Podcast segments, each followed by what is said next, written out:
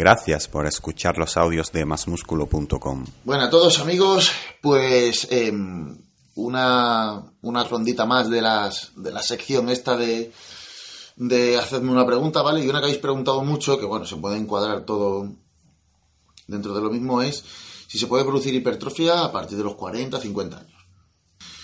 Bueno, pues esta pregunta eh, la verdad es que se ha hecho varias veces eh, en el muro, ¿vale? La sección de, de más músculo eh, preguntando si se puede producir hipertrofia a partir de los 40, 50 años, etc.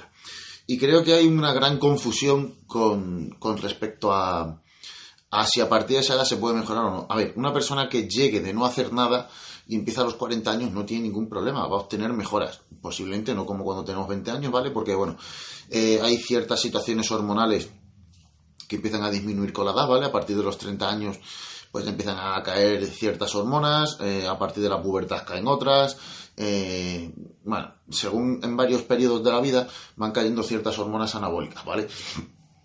Eh, lo que no significa que una persona que no haya hecho deporte empiece a hacer deporte a partir de los 40, 45, 50 y pueda obtener mejoras. Sí que es verdad que se ha demostrado, es un poco individual, no en todas las personas el descenso de testosterona es igual, la disminución de células satélites es igual, la disminución de DEA no es igual, pero eh, la disminución de GH no es igual. Pero sí que es verdad que todas estas hormonas, conforme va avanzando la edad, digamos que el punto máximo suele estar entre la pubertad y los 25 años, ¿vale? Ese suele ser, con la testosterona el punto más álgido es la pubertad luego tiene un descenso, ¿vale? Y luego ya eh, progresiva, eh, bueno, a partir de los 30, 35 años progresivamente empieza a bajar. El DEA sucede lo mismo, la hormona de crecimiento después ya eh, de, los 16, 17 años, es cuando empieza a decaer progresivamente cada vez más.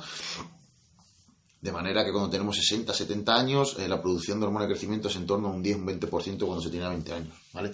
Entonces, hay ciertas hormonas que, bueno, que atienden a, un, a unos objetivos físicos y a partir de ahí empiezan a decaer. Pero esto no significa que no podamos estimular el crecimiento muscular. El crecimiento muscular se puede estimular por muchísimas vías, ¿vale?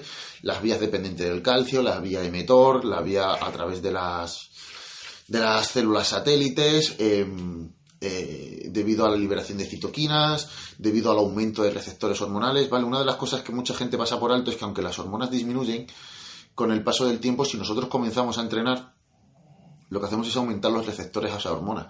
Eh, de hecho, mm, se ha comprobado que los aumentos hormonales por el entrenamiento deportivo son nulos. Es decir, tú te haces una analítica ahora, por un ejemplo, haces un programa de entrenamiento fuerte durante un año y al año te haces una analítica hormonal y los cambios son imperceptibles casi. O sea, el cambio basal es prácticamente imperceptible.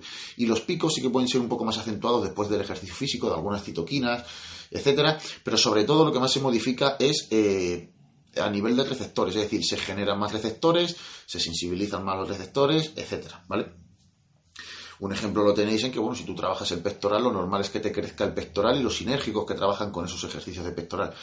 Pero no te va a crecer el gemelo, ¿vale? Si lo que hacemos, eh, proporcionalmente me refiero, si lo que hacemos eh, fuera aumentar la cantidad de testosterona y por eso crecemos, pues bueno, creceríamos todo el cuerpo aunque hiciéramos espalda. Pero no, si trabajas la espalda, lo que más te va a crecer es la espalda, ¿vale? ¿Por qué? Porque se aumentan los receptores a las hormonas anabólicas ahí. Y como digo, porque hay muchos mecanismos de crecimiento, ¿vale? Eh, el bombeo trabaja unos mecanismos que lo explicaré en otro vídeo. La laceración trabaja mediante otros mecanismos.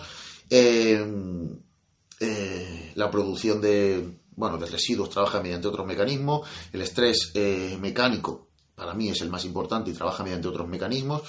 Mediante otros mecanismos que al final son todo lo mismo. Producción de citoquinas y, y descompensaciones entre los niveles intercelulares y extracelulares de minerales, osmosis, etc.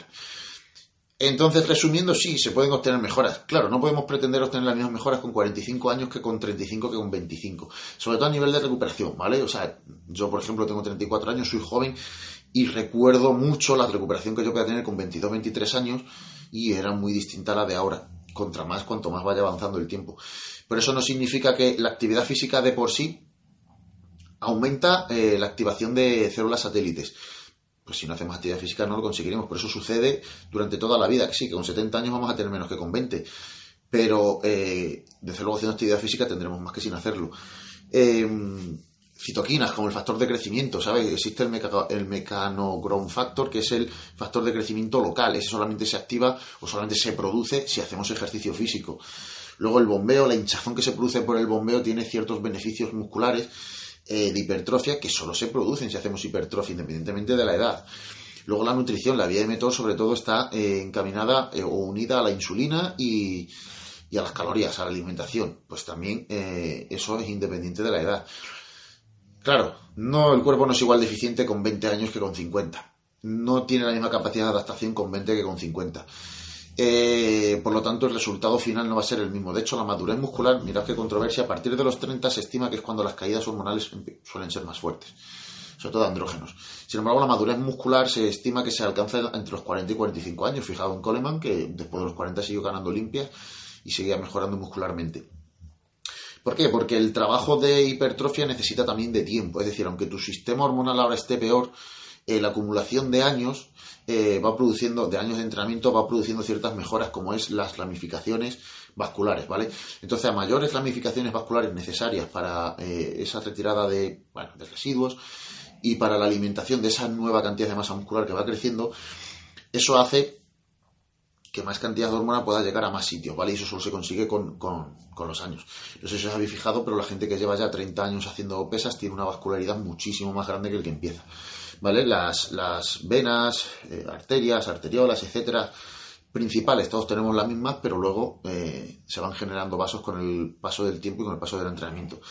Entonces, aunque el, bueno, el, el momento hormonal mejor para el hombre sea en torno a los 30 años, la madurez muscular se alcanza más tarde porque se necesitan más años de práctica.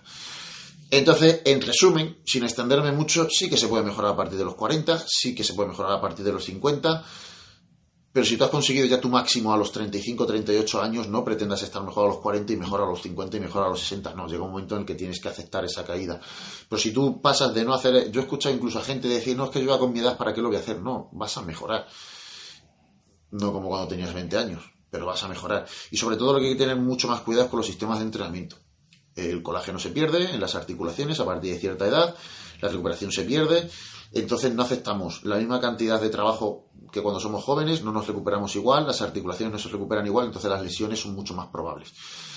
Simplemente teniendo en cuenta estos cambios que van produciendo con la edad eh, y cómo nos va afectando a nosotros, pues deberemos de ir ver cómo decirlo, deberemos ir adaptando el entrenamiento. Unas personas a los 50 se pueden recuperar mejor que otros a los 40, esto es individual, pero desde luego el de 50 se va a recuperar peor con 60 que con 50. En personas naturales me refiero que no utilicen ninguna ayuda exógena. Entonces adaptar esto, entrenar de manera inteligente, alimentarnos de manera inteligente, descansar lo necesario, cuanto más edad tengamos mayor o menor entrenamiento podemos aguantar o mayor descanso tenemos que intentar hacer. Y poco más que decir a esto, ¿vale? Es una respuesta bastante sencilla. Sí, se puede mejorar a partir de los 40, a partir de los 50, siempre dependiendo del nivel y del máximo al que tú hayas llegado tiempo atrás. Pero sí se puede mejorar. Contenidos realizados por masmusculo.com. Consejos nutricionales asesorados por médicos, atletas profesionales y entrenadores. Masmusculo.com, empresa líder en nutrición deportiva.